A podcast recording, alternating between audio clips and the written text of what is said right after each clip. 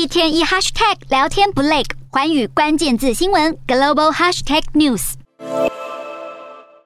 播放着欧盟之歌《快乐颂》，高举欧盟旗帜和乔治亚国旗。乔治亚民众上街游行，许多人还手举写着“我们是欧洲”的标语牌，对乔治亚寻求加入欧盟表达支持。这场在首都特比利西的集会名为“为欧洲游行”，至少有十二万人共襄盛举，是乔治亚首都数十年来最大规模游行。这场集会是由乔治亚主要民主派团体发起，获得所有反对党支持，意在展现乔治亚人民对西方价值的承诺。欧盟执委会表示，将在二零二二年底前再次评估乔治亚符合多少条件之后，才会赋予候选国资格，但却建议给予乌克兰及摩尔多瓦入盟候选国资格，让乔治亚民众对政府相当不满。欧盟执委会表示，乔治亚迈向欧盟正式会员国之路必须达到的条件包含终止政治极化，在媒体自由取得进展，进行司法和选举改革，以及去寡头化。因此，游行发起人表示，民众将向政府提出要求，如果政府无法达到要求，那么一股非暴力抵抗力量将会扫除所有使乔治亚脱离欧洲道路的人士。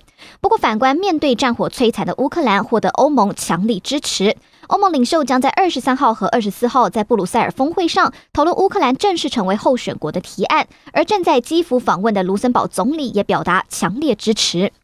一名欧盟官员表示，对于给予乌克兰欧盟正式候选国身份，二十七个成员国目前都没有反对意见。预计欧盟将要求乌克兰与摩尔多瓦先进行司法改革，并处理打击贪腐等其他议题，之后才会展开正式入会谈判。而随着乌国申请加入欧盟的乔治亚，却恐怕被告知需要先行改革才能成为候选国，也让乔治亚民众对政府忍无可忍。